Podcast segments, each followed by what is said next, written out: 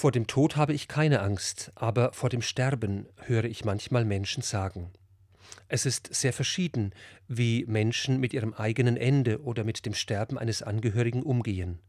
Vor kurzem erzählt eine Frau, die ehrenamtlich Schwerkranke besucht, dass die Tochter ihrem alten und auf das Sterben zugehenden Vater immer wieder sagt: Ach Papa, das wird schon wieder.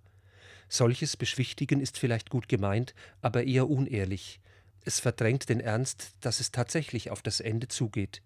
Es nimmt den anderen nicht ernst, der wahrscheinlich im Innersten sogar spürt, wie es um ihn steht.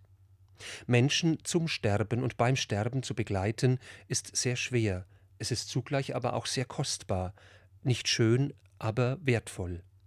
Heute ist der Tag, an dem uns das Leiden, der Kreuzweg und das Sterben Jesu vor Augen geführt werden. Wir verehren das Kreuz Jesu als Christen, wir schauen zu ihm auf, wir sehen es als das christliche Markenzeichen. Mit dem Blick auf das Kreuz haben schon viele Menschen ihr eigenes Kreuz, ihr eigenes Sterben bewältigt und angenommen. Im Kreuz, so beten wir, liegt Hoffnung, im Kreuz liegt Heil, ja, im Kreuz liegt Segen.